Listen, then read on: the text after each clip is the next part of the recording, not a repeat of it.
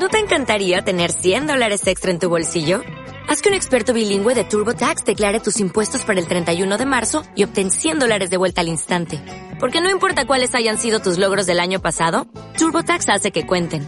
Obtén 100 dólares de vuelta y tus impuestos con 100% de precisión. Solo con Intuit TurboTax. Debes declarar para el 31 de marzo. Crédito solo aplicable al costo de la presentación federal con TurboTax Full Service. Oferta sujeta a cambios o cancelación en cualquier momento.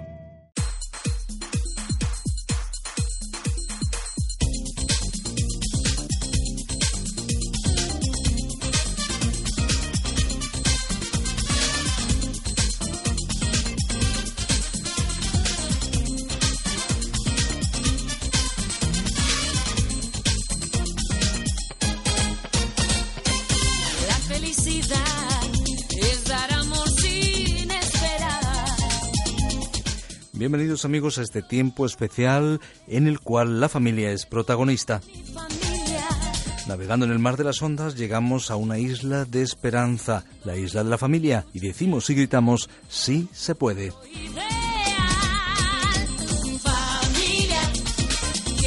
En medio de una sociedad en la cual recibimos mensajes equivocados y muchas veces desanimadores respecto a la familia. Se nos dice que la familia está en crisis y se nos dicen también los efectos de esa crisis. En medio de esa situación nosotros decimos sí hay peligros, sí hay problemas, pero también podemos apuntar a soluciones. Y para apuntar a soluciones y conversar eh, sobre estos temas interesantes sobre la familia está con nosotros una vez más José Luis en Navajo. Eh, bienvenido José Luis, gracias por estar con nosotros. Hola Fernando, gracias a vosotros por permitirme estar aquí.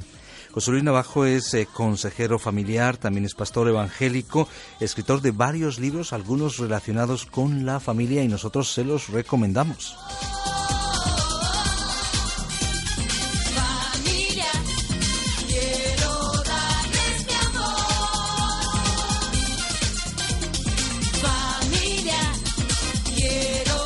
Para decir si se puede y para dar eh, los consejos adecuados y las vitaminas oportunas eh, para la salud familiar, es necesario también reconocer las enfermedades, reconocer eh, quizás los microbios que pueden infectar las relaciones familiares. Por eso tú has hablado de ciertos verdugos que podríamos usar ahora la otra simbología, ciertas epidemias para la familia, para el matrimonio.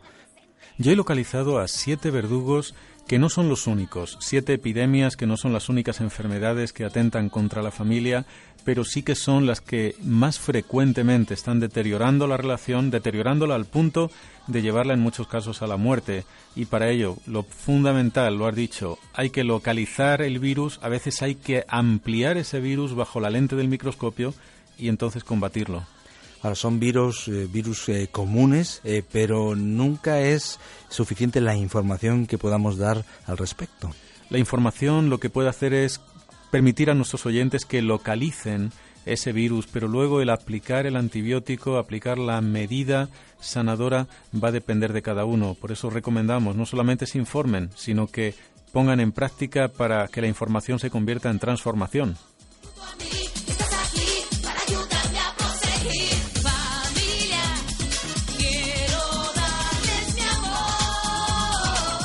En anteriores ocasiones hemos hablado de la falta de comunicación como uno de los eh, verdugos, en este caso estamos hablando de epidemias, de virus, del matrimonio. También hablábamos del problema de enfocar nuestra atención en los defectos de nuestro cónyuge y no en sus virtudes. Y también hemos hablado de la falta de comprensión, sobre todo cuando nos enfrentamos a las etapas difíciles de la vida. Y hemos eh, comentado también otro de los eh, virus más singulares, comparar a mi pareja, a la pareja con otras personas. Desde luego tú nos advertías eh, de las comparaciones que no son solo odiosas, sino que también son peligrosas y nos encaminan a una auténtica ruleta rusa del matrimonio. También hemos hablado de la falta de gratitud y el reproche constante y ahora llegamos a un aspecto también bastante importante, la falta de intimidad. Mantener, dices en tu libro, la intimidad en la pareja es una responsabilidad que a menudo resulta difícil de cubrir, sobre todo en un mundo de tantos desafíos, de tantas prisas, de tanto ajetreo Probablemente la plaga del siglo XXI, la plaga que está atentando contra los matrimonios en este siglo, es la precipitación, la falta de tiempo, la falta de tiempo de calidad para la pareja. Eh, han sido muchísimos, muchísimos, incontables los matrimonios que se vienen abajo por culpa de que falta ese tiempo para mirarse el uno al otro, para preguntarse, para conversar el uno con el otro. Y cuando falta el tiempo para estar juntos, mucho más falta el tiempo para estar unidos y en intimidad. Pero yo estoy convencido de que para todo lo que consideramos importante sacamos tiempo.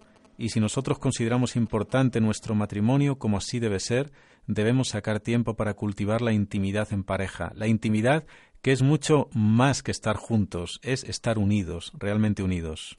Ahora vivimos en una sociedad eh, bastante paradójica y más que paradójica, totalmente contradictoria, porque vivimos en la sociedad de la comunicación y estamos más incomunicados que nunca. Vivimos en la sociedad del ocio, tenemos más oportunidades para estar juntos con la pareja, para viajar, hay cruceros, hay viajes a lugares paradisíacos, pero sin embargo eh, la paradoja es que en el día a día mm, vivimos eh, totalmente separados, no hacemos esa vida de intimidad.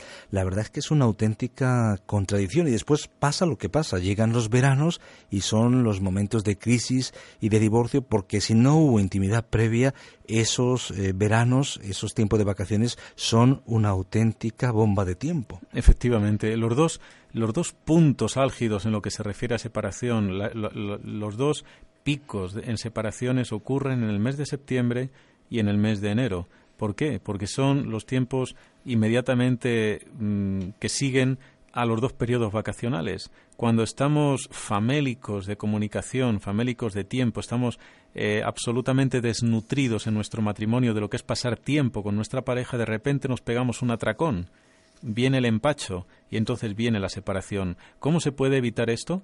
Tomando cada día la dosis de intimidad, la dosis de cercanía que el matrimonio necesita.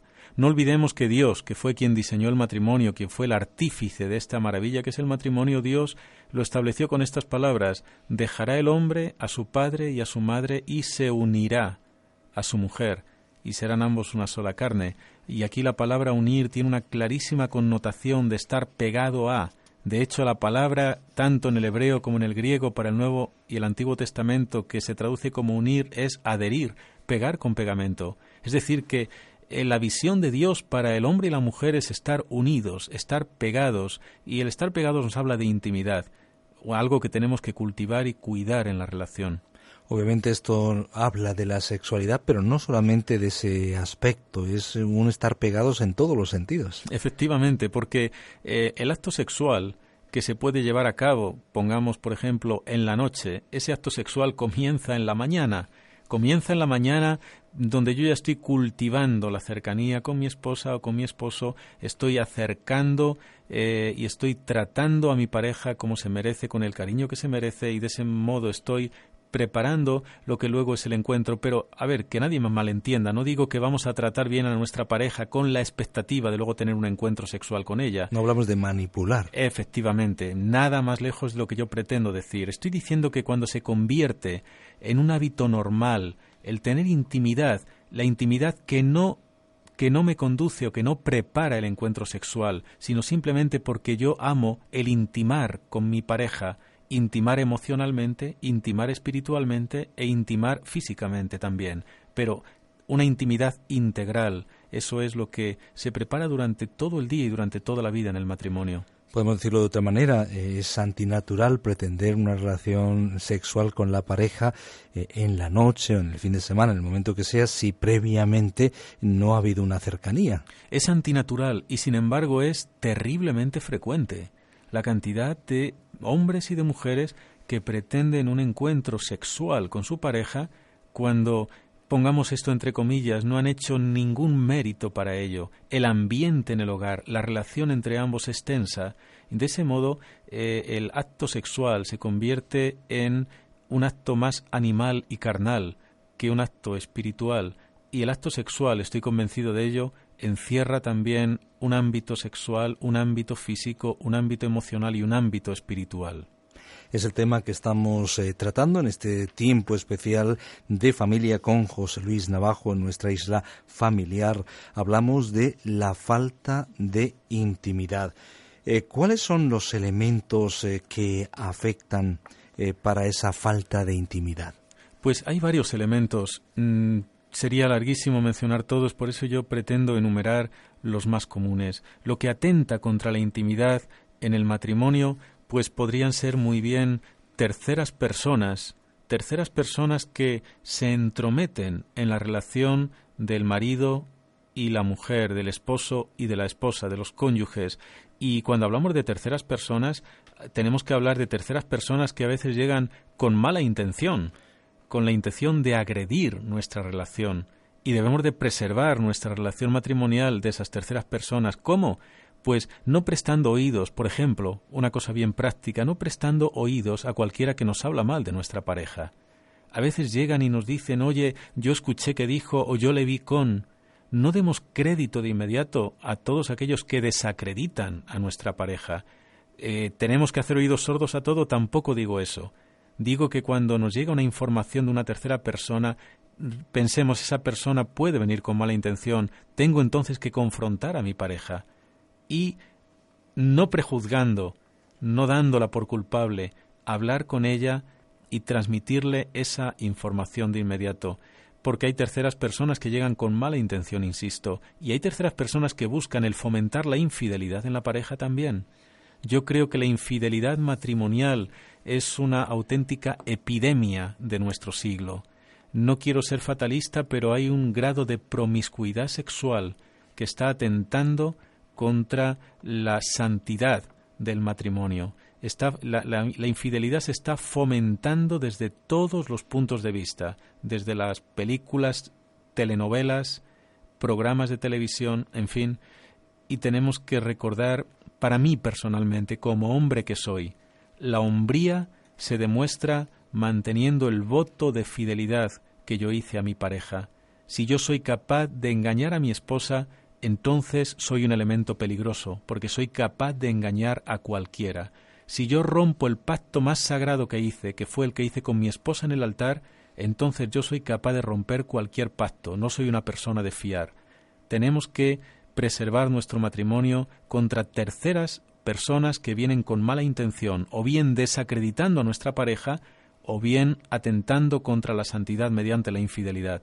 Y ojo a los medios de comunicación porque nos han eh, mostrado o pretenden mostrarnos que eh, el macho, ¿verdad? vamos a decirlo así, o el, el hombre por excelencia, el hombre codiciado, es el que puede presumir de una ajetreada vida eh, sexual con numerosas parejas.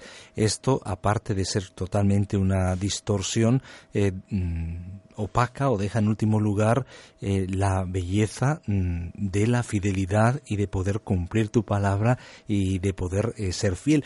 La verdad es que los medios de comunicación no nos dicen, no nos quieren decir eh, lo importante que es la confiabilidad y la fidelidad, pero yo creo que cualquiera en privado, cualquier persona valora y, y, ansiaría tener ese, ese elemento y poder presumir de esa fidelidad. Desde luego que sí, yo aquí hablo desde la más profunda convicción personal, para mí virilidad, para mí hombría no está relacionado con ser capaz de estar con muchas mujeres.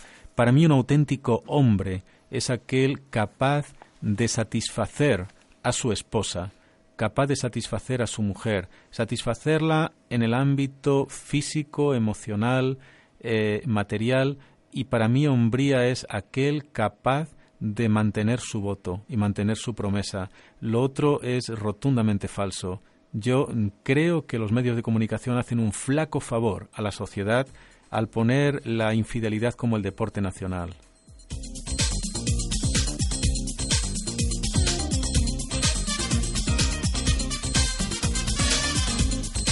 Hoy hablamos de la intimidad en la pareja y cómo preservarla. A la vez estamos hablando de la falta de intimidad como verdugo del matrimonio.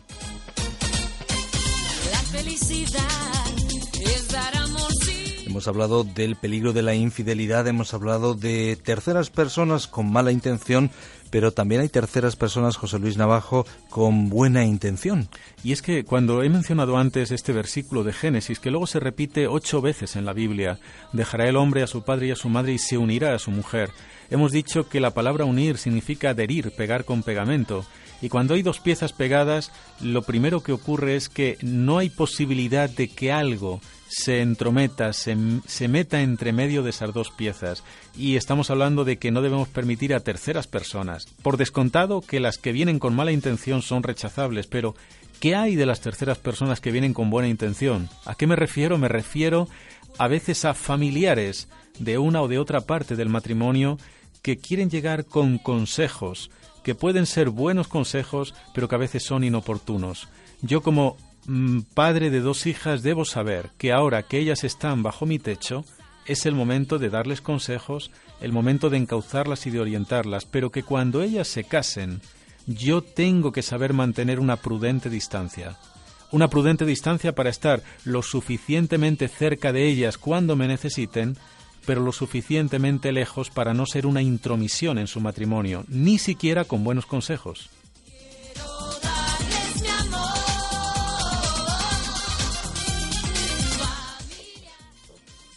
Bueno, el manual de instrucciones lo deja claro, habla de pegar, pero para pegar dos cosas eh, que vienen a ser una única realidad, una nueva realidad unida, pues tienen primero que eh, ser cortadas, cortar para pegar. A veces ese vínculo emocional no se rompe y seguimos siendo los niños de mamá o eh, la niña de papá o, o algún tipo de vínculo que se mantiene.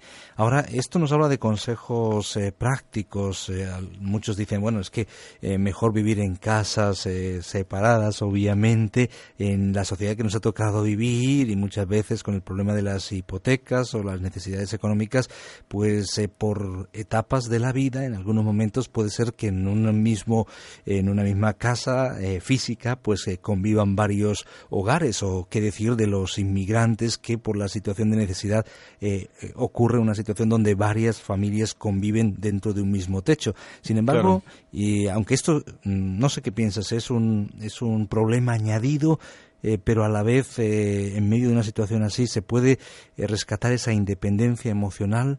Al fin y al cabo, es una responsabilidad nuestra cortar ese cordón umbilical. Sí, lamentablemente es un tema tan, tan profundo que, que, el tiempo se queda corto para tantos consejos que aquí habría que dar pero eh, principalmente e, es, inevitable. Hoy la edad media en que unas personas se casan viene a ser los 26 y hasta los 30 años, entre 26 y 30 años.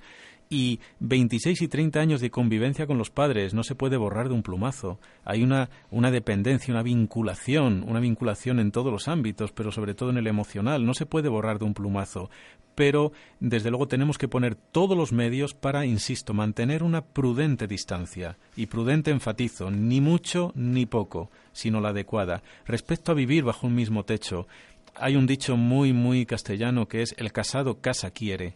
La solución óptima es que el matrimonio vaya a vivir en su propia casa. Hay que decir que este apartado de este programa no es patrocinado por ninguna inmobiliaria, ¿verdad? Definitivamente, no, no es así.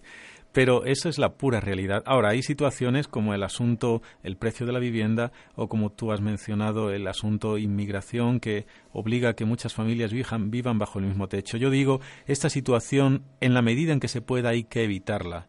Pero a veces hay una situación inevitable. Si nosotros no nos queda más remedio que vivir compartiendo con otras personas, tenemos que buscar hacer un círculo, un círculo en torno a nuestro matrimonio que le provea de la suficiente intimidad. Tenemos que luchar porque aun cuando estemos juntos no estemos revueltos, aun cuando vivamos con nuestros padres, que insisto, no es la solución ideal, pero que sepamos tener nuestro margen de independencia. Las decisiones que afectan a mi matrimonio debemos tomarlas entre mi esposa y yo.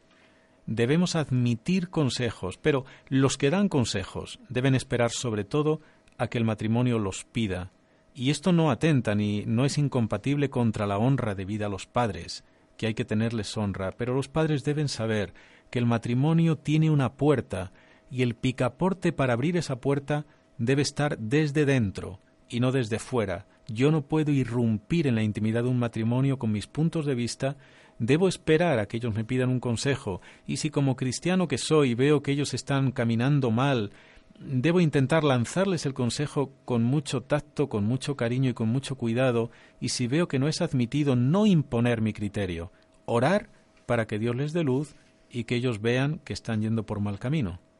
Hablamos de cómo combatir la falta de intimidad y obviamente eh, hay eh, algunos eh, aspectos que ya hemos mencionado, personas con mala intención que se interponen, terceras personas con buena intención, pero también eh, habrá que hablar de los hijos y quizás en sus diferentes etapas, eh, porque no es lo mismo los hijos en esa etapa dependiente, en los primeros años de vida, que absorben auténticamente, pero también absorben de otra manera en su etapa eh, ya de crecimiento, de adolescencia.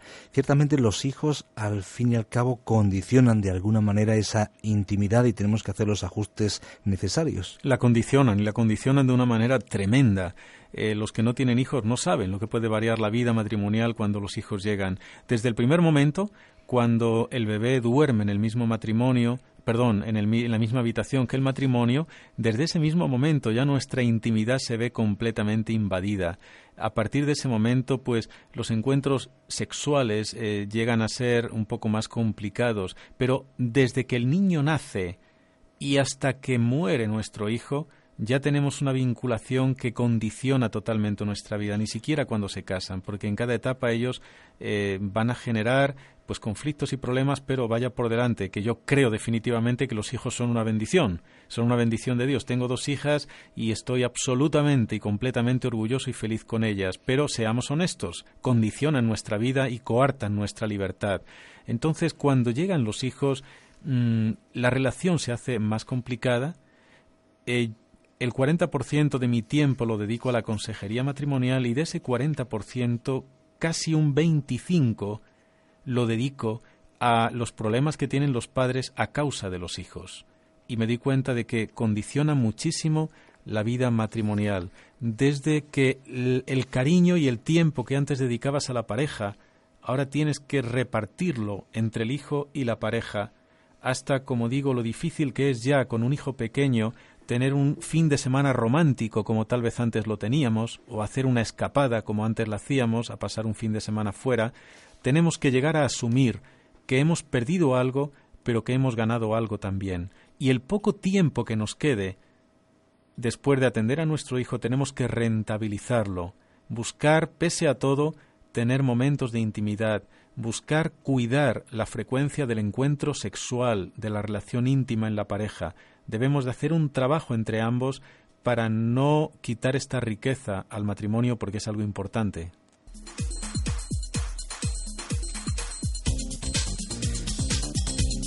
El tiempo se nos acaba desafortunadamente, pero pueden llamarnos al 91 422 0524, 91 422 0525.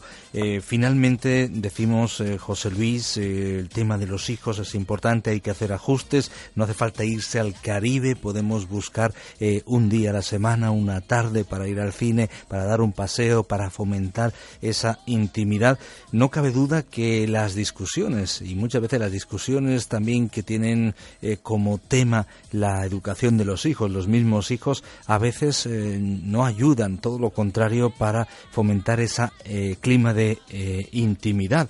Y también habría otro peligro que tú también señalas y es el peligro de volcar nuestra atención sobre nuestros hijos y que cualquiera de los dos cónyuges pues desplacen al otro porque el hijo ha llegado.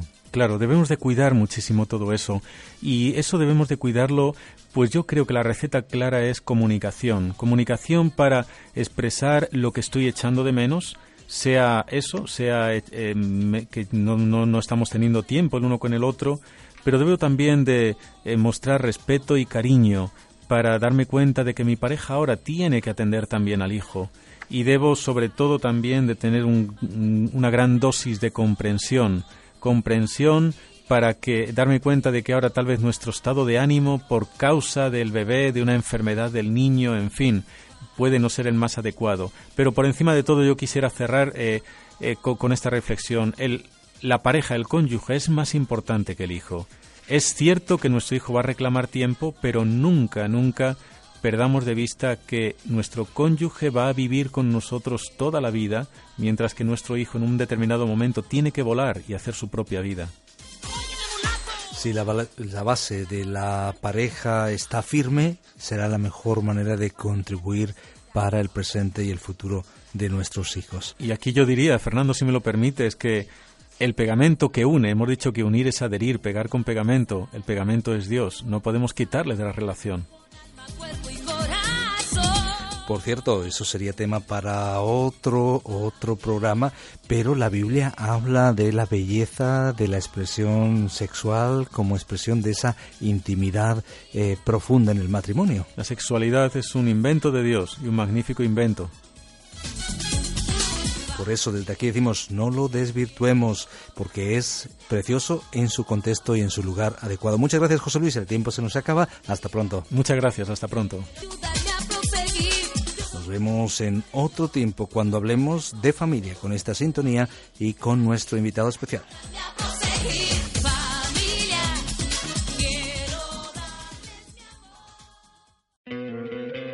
¿No te encantaría tener 100 dólares extra en tu bolsillo? Haz que un experto bilingüe de TurboTax declare tus impuestos para el 31 de marzo y obtén 100 dólares de vuelta al instante. Porque no importa cuáles hayan sido tus logros del año pasado, TurboTax hace que cuenten Obtén 100 dólares de vuelta y tus impuestos con 100% de precisión. Solo con Intuit TurboTax. Debes declarar para el 31 de marzo. Crédito solo aplicable al costo de la presentación federal con TurboTax Full Service. Oferta sujeta a cambios o cancelación en cualquier momento.